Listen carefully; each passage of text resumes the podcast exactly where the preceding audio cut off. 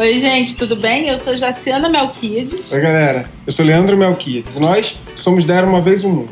E você está ouvindo o Papo de Hoje, um podcast incentivado pela Shell Iniciativa Jovem. E aqui você vai encontrar uma conversa leve, quase sempre, e informal, com nossas opiniões sobre vários temas. Educação, dicas culturais, brincadeiras fáceis de fazer em casa e muito mais assuntos que você queira ouvir por aqui. E hoje a gente vai continuar o papo que a gente estava tendo na semana passada e vai falar sobre Eu Sou Mãe Solo. Só para fazer um resumo, é, semana passada a gente estava falando sobre maternidade solo.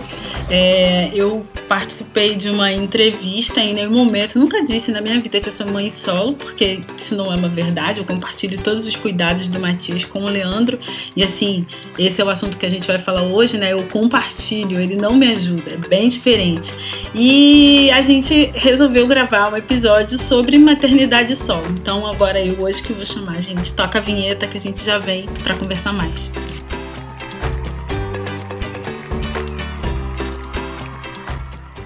Então, gente, é, para começar, a gente precisa só deixar bem claro que pai não é uma pessoa que ajuda na criação dos filhos, não é aquela pessoa que ajuda na manutenção da casa, não é isso.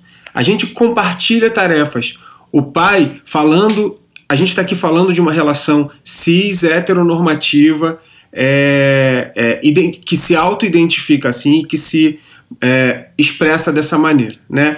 E o homem nessa situação não é uma pessoa que ajuda, ele é uma pessoa que compartilha as responsabilidades da criação e educação do seu filho ou filha e, e ao mesmo tempo precisa compartilhar a manutenção é, da, da, da sua casa, do seu lar. Então a gente tem já há muito tempo que deixar de falar dessa relação entre a responsabilidade paterna é, diretamente atrelada ao auxílio que esse homem dá na, na criação dos filhos e na manutenção do lar. É porque quem ajuda, na, no final das contas, é a, a, uma rede de apoio, né? Que é outra coisa. auxiliar na criação, na, na verdade, na criação não, mas auxiliar na, em momentos da, da criação daquela criança em que se precise de, uma, de um apoio, de um suporte, a gente conta com outras pessoas que estão no nosso entorno e, e a essas pessoas a gente nomeia como rede de apoio. É, eu fiz semana passada uma enquete, né? Eu, uma enquete não, eu coloquei uma caixinha de perguntas, pedi para mulheres que me seguem. No total, são 82% de mulheres que me seguem na, na, minha rede social, no Instagram, é, me dizerem o que, que é ser mãe solo, né? E algumas respostas né, são muito incríveis, assim, porque é exatamente isso. É, a mãe que arca sozinha com todas as demandas dos filhos, físicas, emocionais, psicológicas e financeiras. É, mulher que cuida e cria sozinha o filho, sem ajuda do genitor Mãe que é responsabilizada por todo o cuidado psicoemocional, financeiro e educacional. Então, é, a maternidade solo é sobre isso. É sobre ser uma mulher que tem que dar conta é, das, das demandas financeiras, educacionais, psicológicas, emocionais do filho. Uma mulher que recebe pensão e que o pai pega esse filho ou essa filha de 15 em 15 dias, é, não está compartilhando os cuidados da criança, porque essa criança precisa de afeto todo dia, essa criança precisa se alimentar todo dia, alguém precisa preparar a comida dessa criança todo dia, essa criança vai precisar ir para a escola, vai precisar, enfim, a gente sabe, né, tudo o que, o que acontece num dia de uma criança. Então, um pai que pega a criança de 15 em 15 dias, ele não está compartilhando dos cuidados. Então, essa mãe é uma mãe solo, né? É... Quando a gente fala sobre responsabilidade, é sobre o homem é, ou a, a pessoa que é parceira dessa mãe na criação do filho é, se responsabilizar por metade das demandas dessa criança. Não porque ele está ajudando essa mãe, mas porque é, é uma obrigação de quem, junto com aquela pessoa, colocou uma um vida no mundo. mundo. Exatamente. Né? É, uma, é uma responsabilização, inclusive, jurídica, gente. A gente está falando de obrigações que, teoricamente, são judicializáveis, né? A gente poderia cobrar judicialmente que todas essas demandas fossem divididas. A gente pode, né? É, mas aí a gente também parte para outras questões pessoais, que muitas vezes é muito mais, é muito mais seguro para a criança manter ela com uma das partes é, para que ela seja efetivamente cuidada. Enfim, isso aí são, são outras discussões, mas a maternidade solo é isso uma pessoa que é responsabilizada por todas as demandas que existem na vida de uma criança. É, o pai tem a responsabilidade. E quando a gente fala de rede de apoio, né, quando a gente teve um bebê, né, que ele era pequenininho e tudo mais, a gente contou com uma rede de apoio. A rede de apoio nada mais é que, um, que pessoas que se solidarizam com a gente e disponibilizam do seu tempo para ajudar a gente a cuidar de uma criança. É... Eu queria só falar uma coisa rapidinho uhum. sobre rede de apoio, porque a gente normalmente entende rede de apoio como a mãe, ou aquela madrinha, ou aquela tia, ou aquela prima que, que, se, que são pessoas da família e que se comprometem junto com você com, a, com ficar com seu filho ou sua filha no momento em que você precise. Mas rede de apoio é, ela é um pouco mais extensa que isso e ela pode ser nos dias de hoje, né, também como uma rede virtual. Quantas vezes a gente não tem quando, sobretudo quando a criança é menorzinha, a gente tem mais dúvidas, né? E, e, e ainda mais se for um, uma, uma, um primeiro filho, uma primeira filha, a gente tem aquelas dúvidas sobre o que fazer, é, é, o que, que é aquele choro e tal. Então, isso, dentro de uma rede virtual, também é uma, uma, uma força muito grande, é, como o apoio na, no desenvolvimento e na criação daquela criança ali. E acaba aliviando um tanto aquele pai e aquela mãe que estão envolvidos com aquela, com aquela maternidade, aquela paternidade é, nessa, nessa relação. Mas aí, acho que você estava falando de uma coisa na, na semana passada que eu queria muito trazer de volta, rapidamente, que me chamou a atenção e a gente pode, por favor, sublinhar, que você fala da da relação entre o racismo e a constituição de famílias de mãe solo. É, queria muito que você é, pudesse falar um pouco mais sobre isso a partir da percepção que você teve e que motivou a gente gravar esse podcast aqui, pode ser? Sim, é, eu acho inclusive que dá para continuar a partir desse gancho da rede de apoio, né? Eu uhum. tenho algumas amigas é, que, que têm filhos, filhas pequenininhas, é, bebês ainda, e, e que falam muito de uma solidão materna. Né? E quando a gente fala de mulheres negras, a gente vai aí, intensificar essa solidão materna de um jeito muito mais cruel, né? A gente socialmente, por conta do racismo, é vista como mulheres fortes, como mulheres que aguentam tudo, como mulheres que foram feitas para cuidar. Então, é, se a gente fala dessa, dessa solidão, ou se a gente fala de uma exaustão, a gente é taxada de um monte de coisas, dentre elas preguiçosa, né? Uhum. Que é só cuidar de um neném, você não pode ter essa preguiça toda quando na verdade a gente está muito exausta, né? Cuidar de uma criança é extremamente exaustivo. Então aí isso aí já é uma, uma faceta do, do racismo agindo, né? É...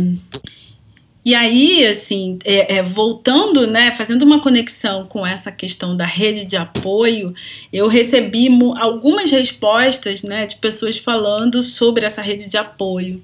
É, eu, acho que uma coisa importante da gente sublinhar sobre a rede de apoio é que ela é facultativa. As pessoas não têm nenhuma obrigação, nenhuma responsabilidade com a manutenção de cuidados que elas voluntariamente ofereçam para ajudar uma mãe solo, por exemplo. Então, é, a rede de apoio é incrível, muitas vezes é, é, nossa mãe, muitas vezes é nosso pai, muitas vezes essa rede de apoio contribui, inclusive financeiramente, né? Tem casos de tio que paga a escola do sobrinho, enfim, é, que dão um suporte efetivo, é, afetivo, financeiro.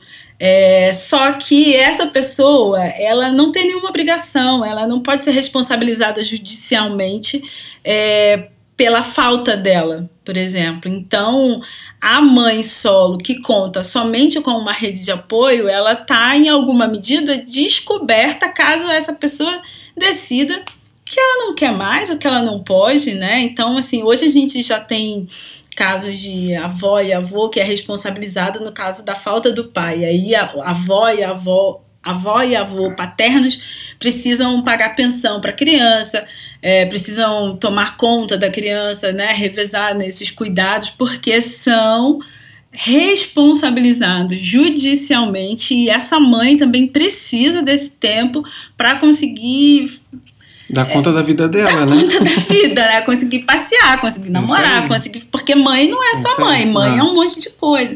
Enfim, então a rede. Rapidinho, tem gente que ainda fala mãe solteira hoje em então, dia? Então, mãe solteira. Cara, eu fui ler sobre isso e isso é muito escrotamente interessante, uhum. né? Casamento é uma categoria judicial. Uhum. A gente que romantiza, que faz virar outras, mas casamento é um contrato social entre duas pessoas e que pressupõe que essas duas pessoas são responsáveis e donas e, enfim, de tudo que acontece a partir da assinatura desse contrato. Uhum. Então, quando as pessoas se casam, tudo que se constrói a partir do casamento é dividido pelos dois. Logo, a criação dos filhos também, então tá tudo aí. E aí a gente vai nesse outro assunto que vem embaixo, que é a sobrecarga mental. Porque uhum. nessa sociedade machista que a gente tem, mesmo que isso esteja pressupostamente colocado nesse contrato de casamento, é, as mulheres vão ser sobrecarregadas nesse cuidado do filho. Uhum. A mãe solteira é uma outra categoria jurídica porque ela não é casada, então ela é individualmente responsabilizada pela vida daquela criança. Veja você. A mãe solteira, é, ela é a única responsável pela criação do filho ou da filha, só que essa, além de ser uma categoria jurídica, é uma categoria que é, moralizou o fato de a mulher não ter ali na hora do nascimento do filho um relacionamento, um casamento, um contrato com uma outra pessoa para dividir aquela aquele cuidado com aquela criança. Então não é só uma categoria jurídica hoje na, na, na boca do povo, é só um eu acredito, é, é tipo virou um, uma, uma ideia moralizante desse corpo feminino. Então Entendi. as pessoas chamam hoje de mãe solo para tirar essa ideia do casamento como virtuoso uhum. e ser solteiro e mãe como uma coisa danosa, né? A mãe solteira é um é cacoete do, do patriarcado dentro da sociedade machista. E você está falando disso, eu estou pensando no, no, sentido que tem as palavras matrimônio né, e as palavras patrimônio. Uhum. É, matrimônio, que vem do latim matrimônio, eu estou falando isso porque eu fiz latim, tá, gente? Aí eu acabo sabendo disso, aí é aquele chato. É, é, é quando o homem convida a mulher a ser mãe. E, e patrimônio não é um convite da mulher pro, pro cara ser pai. É, patrimônio tem especificamente a ver com a conquista masculina de posses. É, é material, especificamente material. E não, não, tem, não, não são palavras antônimas. São palavras que não têm nada a ver semanticamente. Mas se a gente pensar na lógica da utilização delas, elas fazem muito sentido, inclusive nesse, nesse, nessa, desse esquema de casamento, né? Quando você, é, quando você e por isso utilizar solteira é tão machista hoje, uhum. tem essa acepção machista. É, quando você fala ah, eu, eu contraí matrimônio, né? É, você está chamando a mulher para ser mãe uhum. dos seus filhos. Uhum. É, e para entrar num casamento, é, geralmente, né, o cara lá, nessa, no período romântico, que eu não vou uhum. saber qual, ele da, pagava um dote, ele tinha que ter um, um patrimônio para poder contrair, para uma pessoa se tornar mãe dos filhos dele, ele tinha que dar um dote com o patrimônio dele. É muito doido, né? Mas o casamento monogâmico, ele tá dentro desse desse esquema machista, patriarcal, de, de dominação do corpo feminino, e que acaba trazendo a gente para esse último assunto, que é mesmo mulheres. Eu, essa é uma resposta que eu recebi, que eu achei é, que eu deveria ler também, é, nem foi na minha caixinha de respostas, uma pessoa me respondeu, tô procurando aqui, me respondeu com mensagem. Ela escreveu assim: é, mesmo mesmo casada, eu me sinto numa maternidade solo. Uhum. Por quê? Porque todas as decisões, tudo que precisa ser feito, toda a manutenção da vida psicológica, emocional, afetiva das crianças fica sobre a responsabilidade dela. O marido, que no caso dela ela é casada com um homem, é, ele só é responsável pelo patrimônio, Uhum. por trazer a grana para casa e pagar o custo de vida de todo mundo. Mas ela tem uma sobrecarga mental que faz com que ela se sinta essa mãe solo, que não pode contar é, com o pai, com o parceiro dela de vida para dividir os cuidados dessas crianças. Então, é, por mais que a gente às vezes se sinta, né, mãe solo, é, existem algumas categorias para ajudar a gente a pensar onde é que a gente está inserida, né? Essa mulher que tem um parceiro que paga as contas, ela tem uma sobrecarga mental. Uhum. Ela tem uma sobrecarga de, de todas as coisas que ela precisa fazer, organizar na cabeça dela para que a vida dela funcione, que faz com que ela se sinta extremamente solitária ali naquele, naquele ambiente de casa.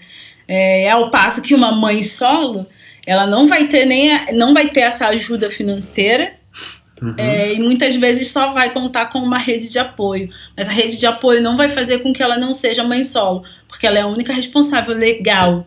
Independente de todo o trabalho físico que tem que ser feito, tem uma coisa que é a parte de gerir. Gerir. As pessoas acham que gerir uma casa, gerir é, a existência de pessoas vivendo e limpas, é, alimentadas, é, uma casa cheirosa, não demanda pensar sobre o que precisa ser feito, né? Então, isso é um assunto que eu acho que a gente pode falar num outro momento. Legal. Mas, que é o seguinte, quando a gente fala assim pro, pro, pro marido, né? Muita, isso é um caso que muitas mulheres relatam. Fulano, lava a louça lá. O marido vai lá, lava a louça que tá na pia. Ele não se dá conta ou não quer, não sei, isso é uma coisa que a gente tem que discutir, que ele tem que olhar a casa, ver se tem louça na casa, ver se tem louça na- no, no quarto das crianças, ver se tem.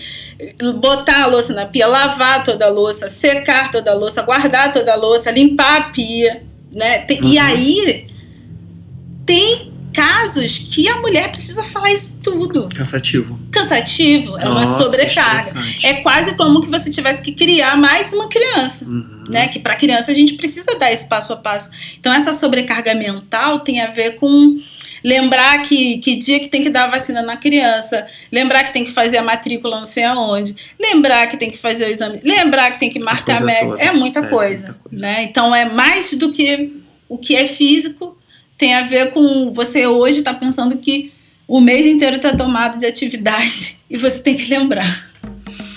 É isso, é isso. Esse, papo de hoje. Durou 20 minutos. Ele tá virando é, um processo terapêutico, familiar, é, de organização individual, enfim, tamo aí, tamo junto. E se você gostou desse papo de hoje, por favor, segue a gente, compartilha a gente lá no Instagram da Era Uma Vez o Mundo e nos nossos Instagrams pessoais. Os arrobas estão aqui na descrição do podcast. E na próxima terça-feira a gente tá aí. É isso, muito obrigada para vocês que estão dando play, ouvindo a gente. Manda uma mensagem de áudio aqui, ó, embaixo. Você consegue deixar mensagem de áudio pra gente ouvir ou vai lá no nosso Instagram, comenta que a gente continua essa conversa e até grava um outro podcast para responder perguntas que surgirem, gente. Muito obrigada. Valeu, gente. Até mais.